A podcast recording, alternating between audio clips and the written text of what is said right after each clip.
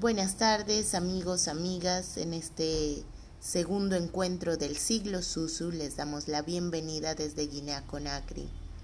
Nos acompañan estos sonidos, sonidos de la modernidad, porque desde la modernidad actual estamos buscando sumergirnos entre el tiempo, desempolvando esa historia. Y para ello, este segundo encuentro propone un énfasis especial en torno a lo que es el tiempo y el territorio. Los invitamos a abrir el PDF que se llama África Susu Segundo Encuentro y vamos a visibilizar mapas. Asimismo vamos a contar con una bibliografía y tips especiales que nos ayudarán a comprender mucho mejor este relato. ¿Por qué hacemos este paréntesis en lo que es tierra y, tierra y tiempo, porque a consideración de muchos grandes contadores de historias, así como narradores, así como griots, así como historiadores, el tiempo y el espacio es una fracción imaginaria.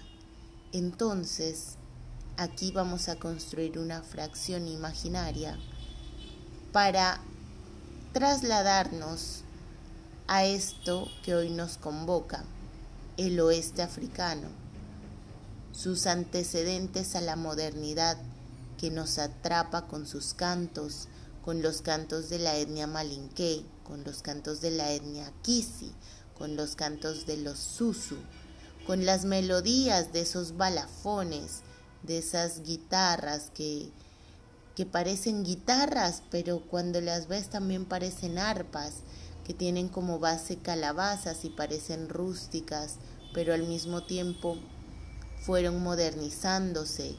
Y así esa cora, esa melodía nos traslada no solo entre historias y narraciones, sino entre elementos culturales que nos permiten acercar mundos, acercar saberes, sabores, permitir reencuentros entre raíces y herencias, permitir reconstruir una historia que omitió y minimizó los saberes de un continente entero. Y más allá de un continente entero, de pueblos que dentro del mismo continente fueron aún más minimizados que otros. Por ello, entendemos que reconstruir la narrativa es importante. Reconstruir las, los imaginarios es importante.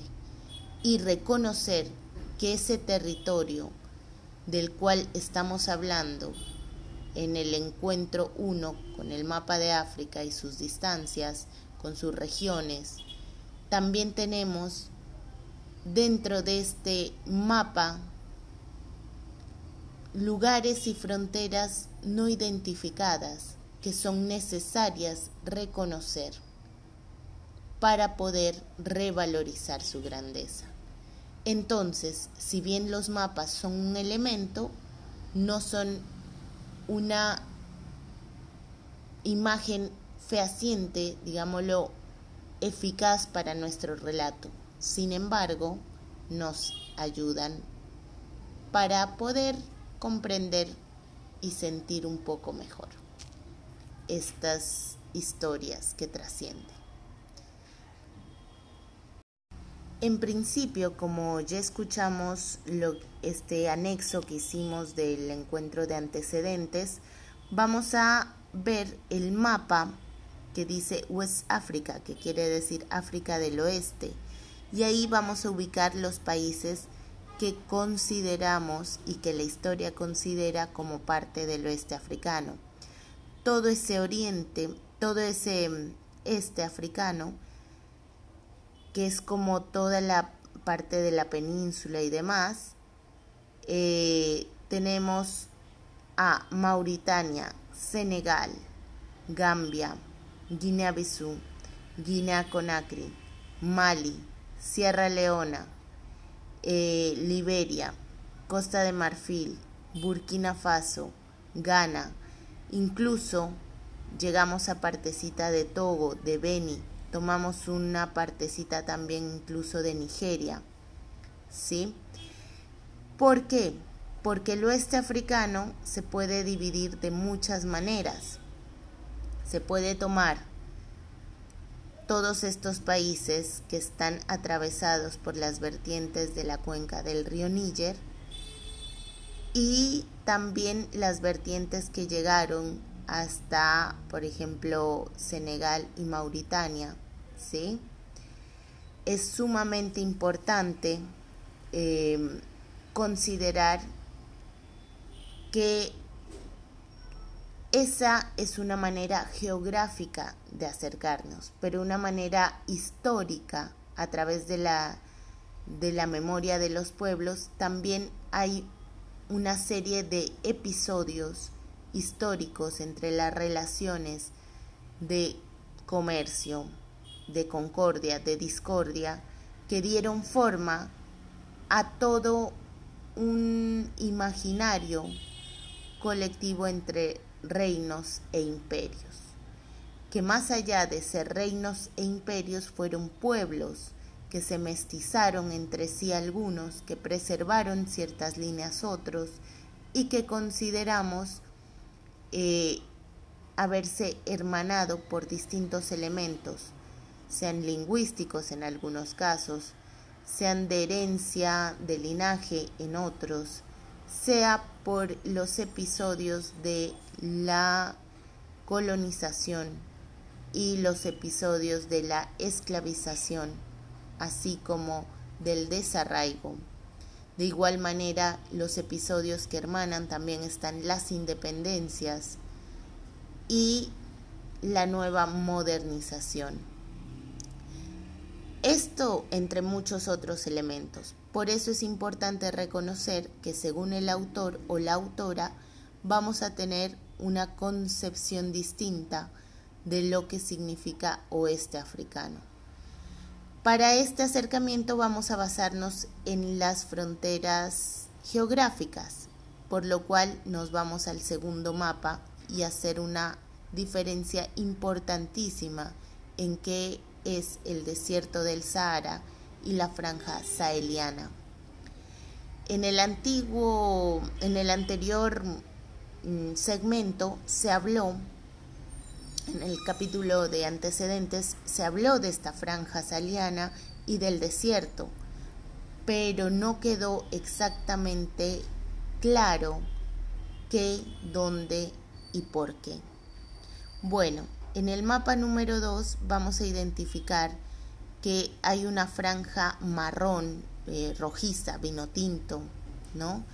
Y, y, dos franjas verdosas, ¿sí?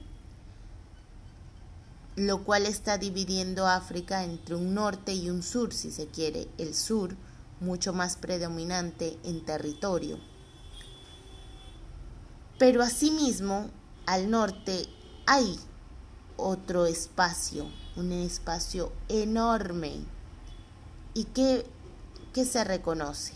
Bueno, vamos a entender por primera parte que el desierto del Sahara y la franja del Sahel son dos lugares distintos. El Sahara tiene una superficie enorme de 9.400.000 kilómetros cuadrados esta se extiende desde el Mar Rojo, ¿no? incluyendo partes de la costa del, del, Mediterráneo, hasta el Océano Atlántico, o sea que estamos de oriente a occidente. Y de hacia el sur está limitado con el Sahel, con, esa, con una franja. Entonces, entender que el desierto del Sahara es una cosa y el Sahel la franja del Sahel es otra. La franja del Sahel, a diferencia del Sahara, es semiárido y forma regiones que cubren lo que se, lo que se llamó en su tiempo y que a muchos no les gusta eh, mantener esa palabra, es África subsahariana, ¿no? porque es como debajo del Sahel, se utilizó de manera despectiva. Y entendemos que las arenas del Sahara, de ese desierto, eran más que un desierto, porque no son solo un lugar deshabitado, abandonado y solitario, como la etimología de la palabra en latín nos lo llama, no lo, no lo hace conocer. Este desierto tenía riquezas, ¿sí? Eh, que venían ocultas entre las dunas. Y esas riquezas no solo eran rutas comerciales y saberes de aquellos hombres que eran los sabios del desierto, conocían sus secretos, sus rutas y transportaban saberes de oriente a occidente y de norte a sur en el continente. Es un territorio que por siglos los pueblos árabes vinculó a los pueblos árabes con los pueblos negros, árabes, blancos, negros, africanos del sur, todos africanos. Es importante reconocer que si estamos hablando con bases geográficas, entonces incluimos en los africanos a los pueblos árabes y sus relaciones no son las modernas, no son las que actualmente eh, se visibilizan como la esclavitud eh, de Libia, por ejemplo, de Líbano sobre el oeste africano, eh, el racismo argelino, no son ese racismo libanés tampoco. Tenían otras relaciones previas a que estos mundos modernos, poscolonizadores, posindependencias surgieran. Entonces, entendemos también que el Islam no llegó en la modernidad, incluso llegó antes que el cristianismo.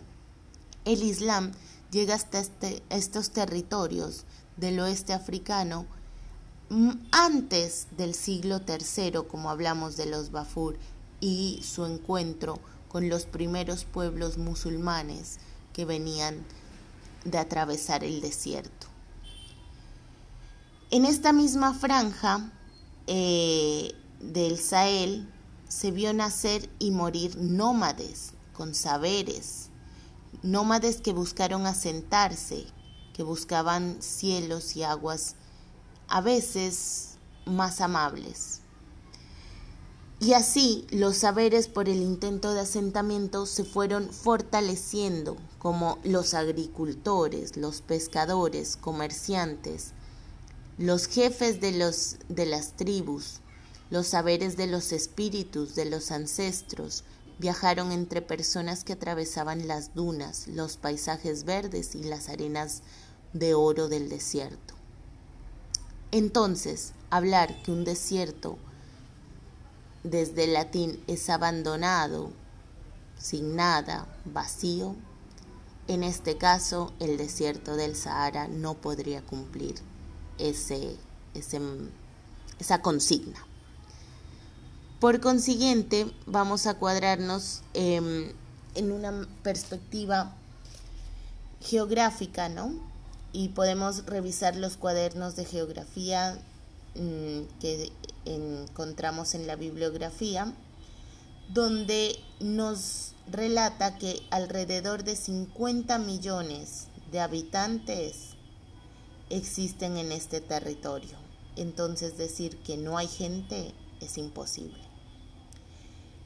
Sin contar la población completa de los países que lo componen. Y este referente hace, eh, se hace en el 2012, o sea, han pasado ocho años. Imaginémonos cuánto más no se extendió esa población. Y si contamos estos habitantes, sumamos alrededor de 400 millones de habitantes. No obstante, la franja del Sahel en número de habitantes sí es menor, mientras que la del desierto, que, pareciese un desierto donde no hay nada, donde está abandonado, involucra más de 400 millones de personas. Es importante reconocer la riqueza del desierto, porque esa riqueza ignorada en el vocablo popular, no fue ignorada por los pueblos de ese entonces de la historia, los pueblos del siglo III, del siglo IV, VII, X, XIV, incluso de las colonias. No obstante, queremos hacer un énfasis en que esa grandeza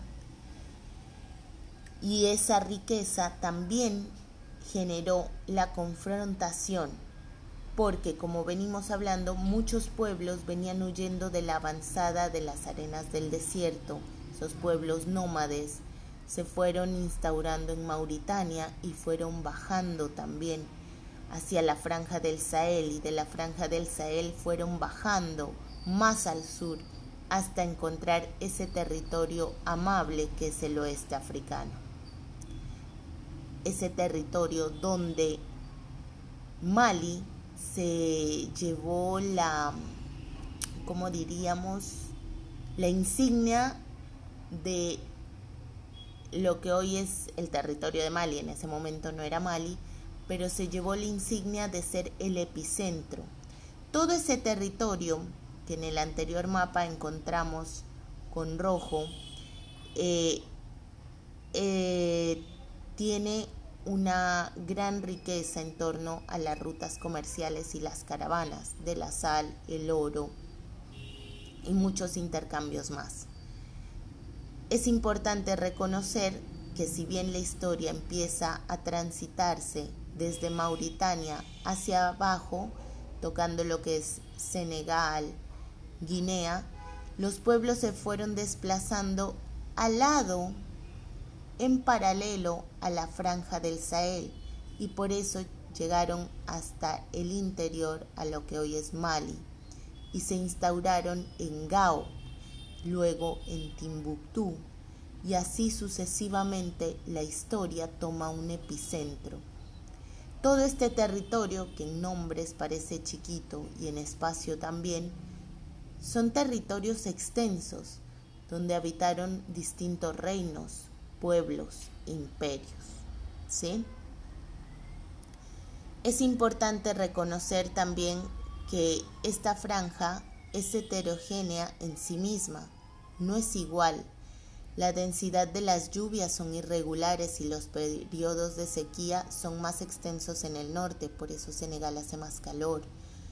Esta franja celiana eh, los suelos son más fértiles porque fueron los cultivos de la historia.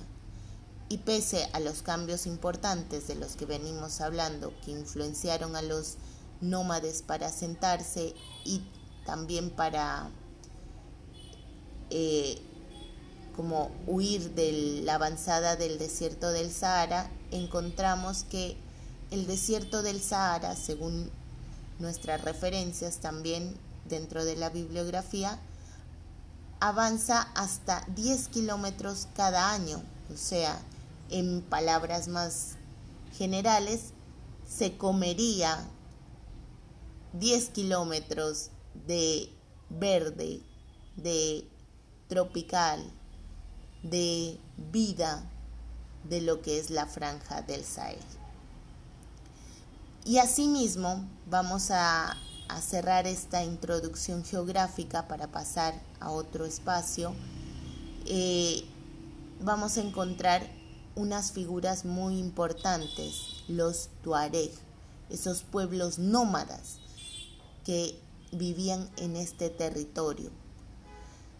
Eh, pasaron en disimulo eh, entre muchas historias, no obstante, eh, desarrollaron un uso de tecnologías en torno a los pozos de vida y encontrar el agua en el desierto, que se transmitió su saber hasta Burkina Faso, Mali y Níger, porque así fueron encontrando los saberes y secretos de las aguas.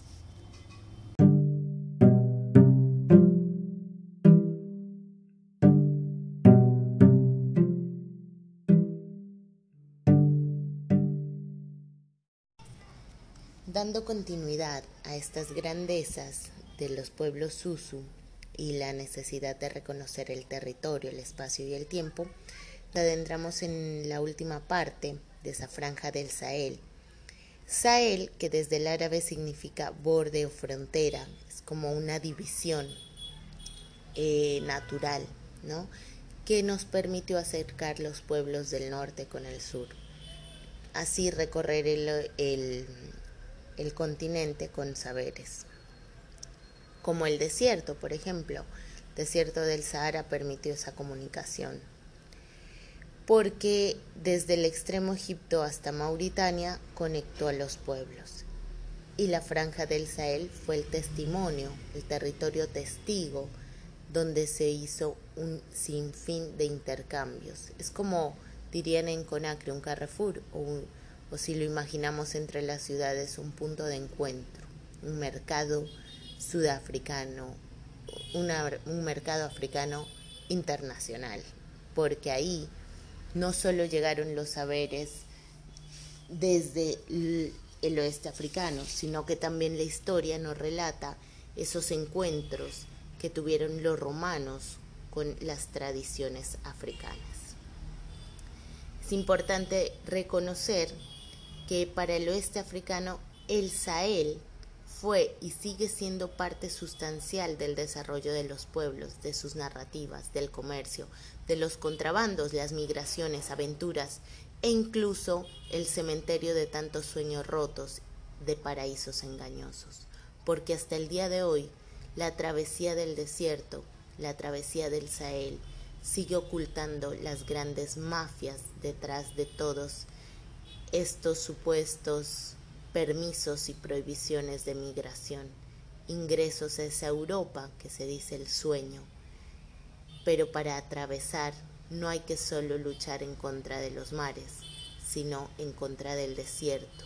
Y aparte de ello del racismo estructural, de las políticas amenazantes.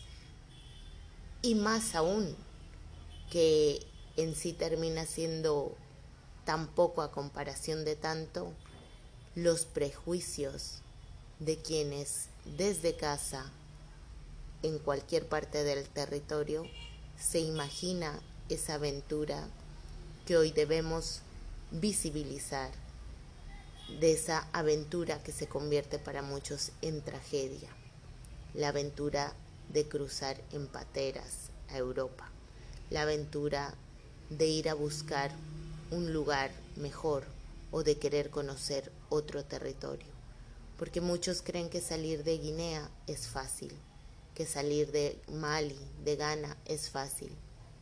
No importa cuánto dinero tengas, no importa cuántas, cuántos contactos o que también esté hecho tu dossier. La probabilidad de acceder de la manera legal es tan mínima y remota, y hablo con conocimiento propio del trámite, que los sueños parecen limitarse ahí. Sin embargo, como muchas veces digo, las probabilidades son pocas, pero la fortuna de vivir en un territorio donde las probabilidades no rigen, sino lo que rige es el coraje y la creación de sueños para hacerse realidad. Esa esa forma de pensar y de ver la vida, de no calcular el número probable, sino de calcular la fuerza, la entrega y el sueño. Es lo que permite al oeste africano estar donde estamos.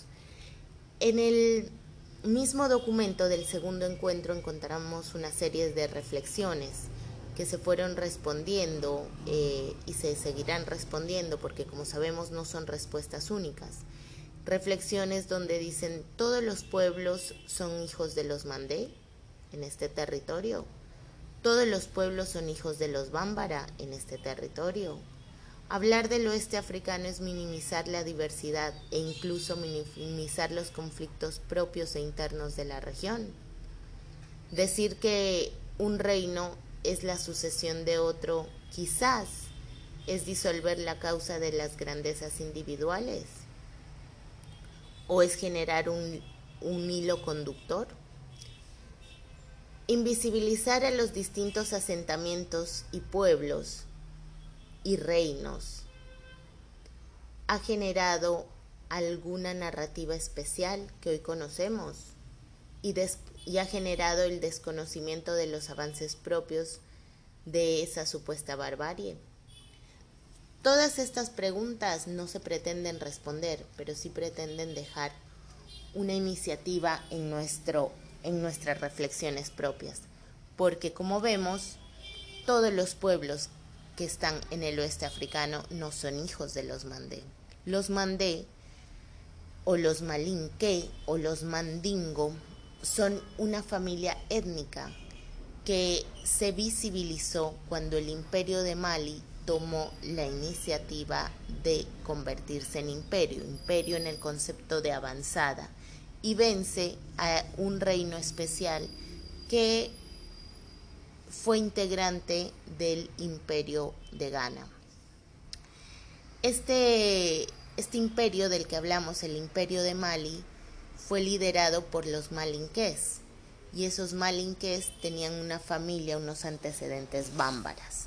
Ahora, si miramos el aspecto amplio del que venimos hablando en territorio y en tiempo, encontramos, como ya lo mencionamos, almorávides, encontramos bereber, encontramos eh, los tuareg, encontramos los hombrecillos rojos, los azules, encontramos los orcos, encontramos los bafur, los trecur, tecur, encontramos una serie de pueblos que fueron migrando y se fueron encontrando entre sí, los sereré, que vienen de ese ser desierto. Encontramos un sinfín de grandezas en pueblos que se fueron encontrando y fueron coexistiendo pacíficamente. Al coexistir pacíficamente no quiere decir que otros eh, que habían que se suprimieron las diferencias. Al son de la aparición de diferencias y de disputas territoriales o de disputas de caravanas, estos pueblos se iban reconfigurando entre alianzas y traiciones. Es importante reconocer entonces que los mandé no son la única línea o raíz del oeste africano. Esto sería minimizar las otras raíces que ya mencionamos. También decir que el oeste africano es pura y netamente hijo de los Bámbara sería minimizar todo lo que hablamos anteriormente. Y entender que si bien en la narrativa eh, popular el imperio de Mali toma una gran relevancia, no es la única. Cerrando estas reflexiones, nos adentramos en la última parte del documento y vamos a hacer un nuevo segmento donde vamos a hacer un resumen en torno a los tres reinos conocidos por Occidente, que se conoce como el Imperio de Ghana, que ya vimos su relación con los Sonique, luego el Imperio de Ghana en el 700 hasta el año 1000 más o menos, luego el imperio de Mali en el año 1100, 1200 hasta el 1400 y el imperio Songhai en 1460 y 1590. Estos tres imperios se conformaron por reinos que tenían sistemas distintos de organización y estos imperios tenían sus propios linajes es importante reconocer que el linaje de Ghana tenía una gran influencia de los, de los esa influencia bafur. El imperio de Mali tenía una fuerte influencia de, la de las dinastías bámbaras, de los malinque, y el imperio Songhai tenía eh, por parte los eh, sorcos, ¿sí? Estos tres imperios son los que la historia occidental visibilizó. No obstante, vamos a adentrarnos en el imperio de Ghana, conocido por la riqueza mítica del oro, que es a lo que vamos a dedicar el siguiente segmento, y a visibilizar los otros imperios eh, que son pueblos que existieron en, el lugar.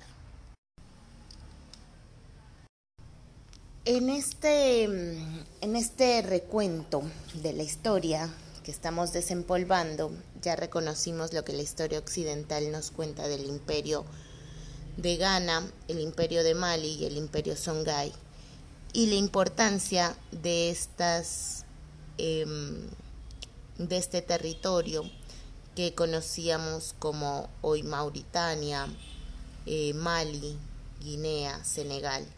Y, vemos un mapa que está adjunto donde encontramos las ciudades que se cuentan en la historia. La capital de ese primer imperio, de los soniques, que serían la base del imperio de Ghana, eh, Guadagú, ¿no? Y ahí encontramos Kumisael, que sería esa segunda capital, que además generaría la, la caravana más importante del momento la caravana que se desplazaría hacia Yene, hacia Gao, hacia Timbuktu, y encontraríamos en medio de ellas también las otras caravanas, como la caravana Bambuco. Eh, adelantándonos y continuando con el texto, encontramos el imperio de Ghana. Sus precedentes los hablamos en el, en el segmento de antecedentes y reconocemos que la capital sería Kumisael o Ouagadougou, según quien cuente la historia. Sus datos se remontan al siglo III. No obstante, es importante reconocer que en paralelo existía también eh, los Takrur que hablamos, el Wolof, el reino Wolof, el reino Soso, el Diafanú, el reino de Mali, los Sama, Yene, ¿sí? los Songhai, que son parte de este territorio y son reinos invisibilizados. Sin embargo, eh, no son reinos menores, porque entre el año 700 y el año 1000 las dinastías que gobernaron bajo el imperio de Ghana, si en primera instancia se dicen que son eh, gobernadores bereber quienes tenían el monopolio de, del comercio, y ya para a finales del imperio de Ghana fue tomada la administración por los pueblos em, de los pueblos como decirlo, los pueblos oriundos de este territorio, más bámbaras, ¿no? También, estos, este territorio de lo que llamamos el imperio de Ghana se compuso por subreinos soniqués. El imperio de Ghana tuvo una, una totalidad de reinos, de 13 reinos, que compartieron en sí raíces étnicas, lingüísticas, origen, cosmogonía, cosmovisión, asimismo prácticas sociales, organizacionales, culturales y artísticas, entre los cuales los tres subreinos más conocidos fueron Carta, eh, Gallaga y mm. Cada reino gobernado por una figura única llamada Tunca el Tunca era un rey indispensable. Su linaje lo acompañaba, pero sus, digámoslo así, como ayudantes o lo que podríamos decir hoy un gobernador, era elegido no por dinastía y por democracia, sino era elegido por su imagen por todo lo, lo que había generado, que hoy es una figura que también se mantiene como los jefes de campo y los jefes, los chefs de campo y los chefs de cartier, de barrio, que también esto es una noción de respeto y de reconocimiento a su trayectoria.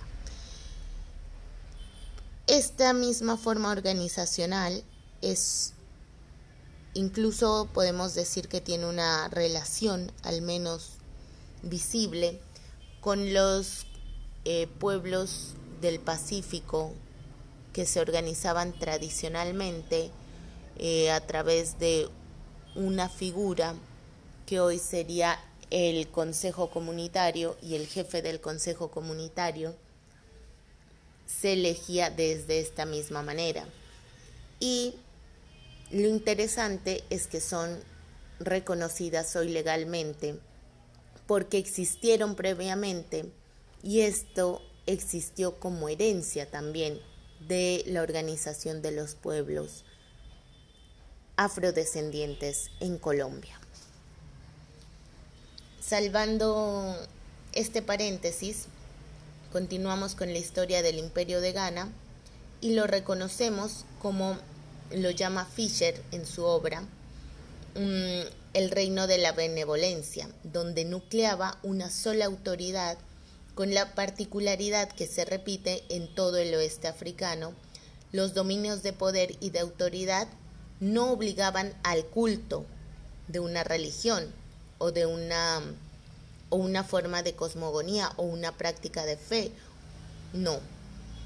Era un reino que basaba las relaciones administrativas, dando prioridad al pago de tributos, la obediencia, el respeto, el monopolio del comercio y de las rutas comerciales y el pago de las tasas de mercancías, así como el tráfico de oro. Es importante eh, que entre otras características de los soniques es que en el imperio de Ghana, en la sucesión del poder a través de linaje, se considera un matriarcado. ¿Por qué? Porque el linaje era materno. Entonces, eh, el hijo de la hermana del rey era quien sucedería la dinastía.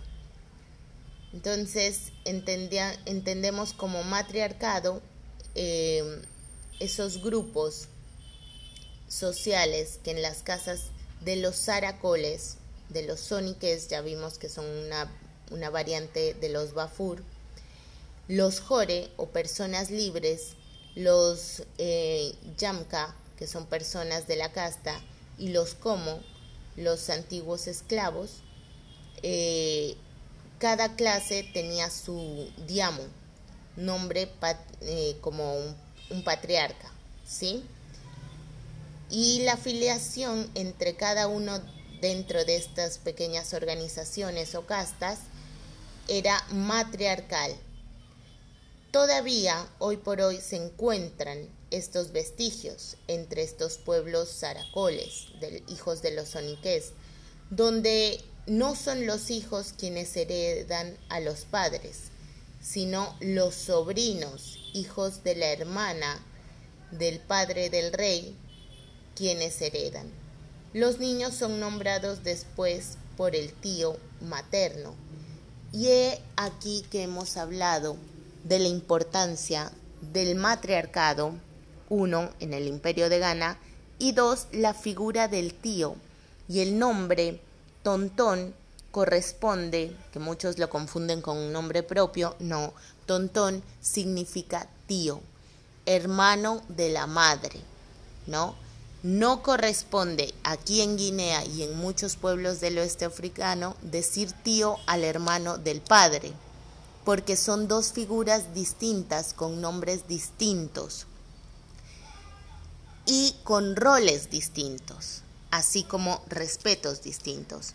Estamos encontrando elementos que cuando venimos a Guinea nos resultan innecesarios muchas veces, pero son fundamentales para entender y ser partícipes de las organizaciones tradicionales de esta ciudad, de esta ciudad Conakry de este país Guinea y de este oeste africano que comparten.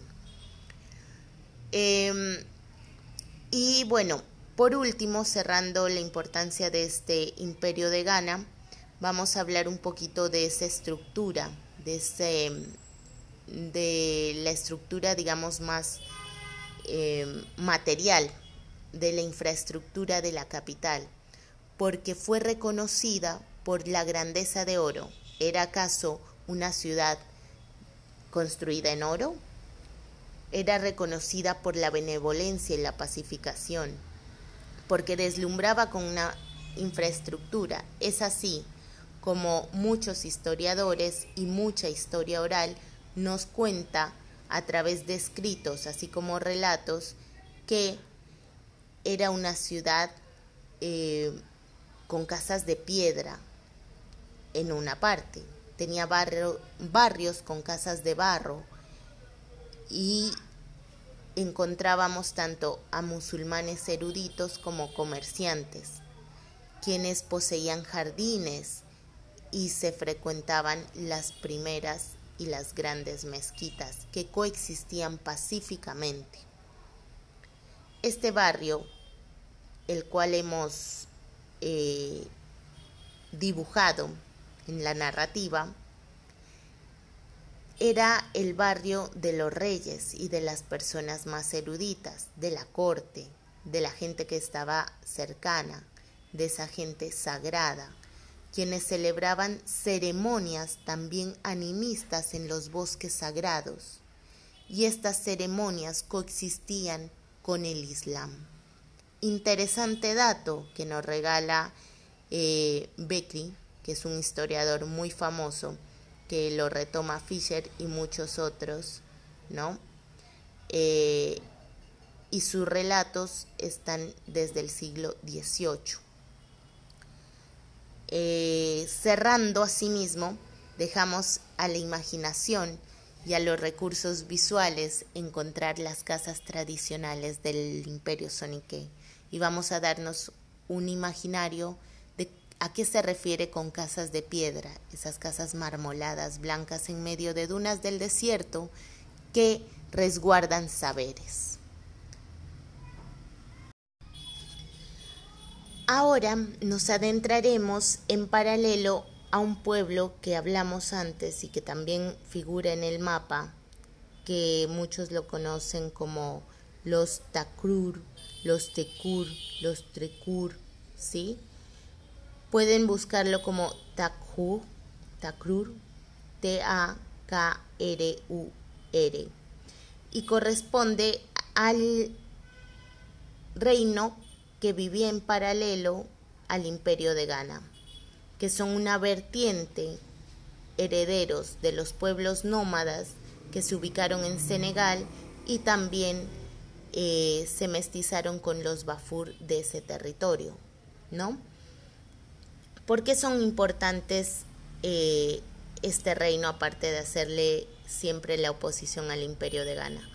Porque, según Fisher, son la vertiente de este imperio que migraron hacia las costas porque estuvieron en conflicto y la historia oral también nos habla de que bajo la dinastía Sise se configuró el reino Susu que proviene de esta vertiente, ¿sí? Eh, encontramos que la historia oral nos habla de las familias de pescadores, de los comerciantes, los Sise, también esos aracoles que invadieron eh, Futayalon al final de la batalla de Quirina, pues serían estos hombres que estuvieron huyendo del imperio de Ghana, del imperio de Mali, quienes al perder la batalla de Quirina y Sumaro Conté desaparecer en el medio de la historia, quedaron siendo un pueblo sin territorio y así migraron hacia las costas de Conakry. Antes intentaron establecerse en un territorio que llamamos Futayalon, que ya tenían otros pueblos, los Futa, los Pel, los Tungusese. Y cuando llegaron aquí dijeron, no, no, no, no, no, queridos, entendemos todo su desgaste, su guerra y demás, pero este territorio ya está habitado. Y así como llegaron, se fueron al instante. Encontramos que era un pueblo que, se, que migraba desgastado y y poco a poco su ímpetu conflictivo se fue marchando, ¿no? Hasta llegar a las costas de Sierra Leona y Guinea Conakry. Ahí se fundarían los cimientos de esta ciudad, de esta Bascot, que hablaremos más adelante sobre la fundación, porque no eran territorios que no estuviesen habitados. De hecho, acá ya existían los vagalos, la anduma. Sin embargo, la manera con que estos pueblos migraron desde la caída del reino Susu y la desaparición de Sumaro Conté pasaron por las guerras con los Pel, los Futayalon y llegaron a este lugar fue muy distinta. El conflicto no era su impronta. Volviendo a la importancia de estos pueblos Bafur, eh, perdón, de estos pueblos eh, Takrur, tenemos que imaginar y reconocer que los pueblos del oeste africano también tenían buenas relaciones con pueblos que no pertenecían a su etnia. Y ahí encontramos que la dinastía Kuga, ¿no?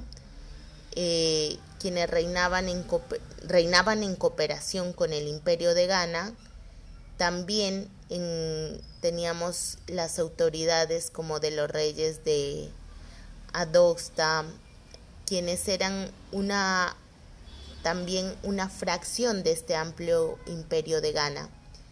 Y hablamos de esas cooperaciones que enaltecieron y abrillantaron Ghana. Y también de los conflictos que Ghana lo llevó a que llevaron a Ghana, al imperio de Ghana, a disolverse, que fue la llegada de, de una facción de los bereberes, que eran nómadas, pero esa facción no se encontraba eh, no se encontraba la manera de tener buenas relaciones con el imperio de Ghana. Y ahí encontramos dos pueblos que son los Sanjag eh, o Sanjaja, las lentas, ¿sí? Y las lemtas son quienes avanzaban en el dominio del imperio, de lo que era el imperio de Ghana. Y sus diferentes luchas desgastaron a este imperio. Por eso se culpa a las influencias y las avanzadas árabes de la caída de dicho imperio. Esto lo podemos ampliar en, la bibliografía con Fisher, porque hay un gran detalle. Estamos haciendo un pequeño resumen para entender que Ghana no es el reino linkeado al imperio de Mali. Muchos dicen, sí, todos son lo mismo. No. Mali es una cosa y Ghana fue otra. Así como sus países no corresponden tampoco a lo que conocemos como imperio. Ghana ni siquiera está ubicado en donde fue el imperio de Ghana, porque el imperio fue mucho más grande. De esta manera encontramos cómo estos conflictos y sucesiones eh, y sucesos generaron la migración importantísima de esa facción que se convertiría en el pueblo Susu con los Cise y llegarían a estas tierras de Guinea. Por lo tanto, vamos a terminar este apartado visualizando el mapa en en el documento el mapa de las cuatro regiones, un mapa que tiene cuatro colores. La región 1, la roja, que se llama Bascot o que llamamos eh, mm, Costa Baja o Guinea Marítima, donde encontramos la capital Conakry. Esa es la primera región natural de Guinea. La segunda región natural de Guinea, que dice Moyen Guinea, Guinea Media, que tiene la ciudad representativa de la B, la de Mamu, ¿sí? Estas ciudades son en mayormente pobladas, 90% por los pueblos tungusese, los Pel, los Futa. La tercera región encontramos en color naranja, que se llama Hot Guinea, que muchos que hicieron el módulo ya la reconocen porque la mayor población es malinque, pero en él también habitan otros pueblos.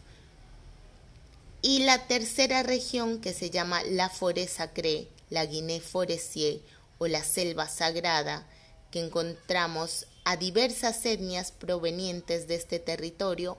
Asimismo, hay pobladores que se desplazaron como los Malinque hasta este territorio, los Pel hasta este territorio y en muy baja proporción que no creo que llegue a ser ni siquiera un porcentaje estos pueblos Susu. ¿Por qué?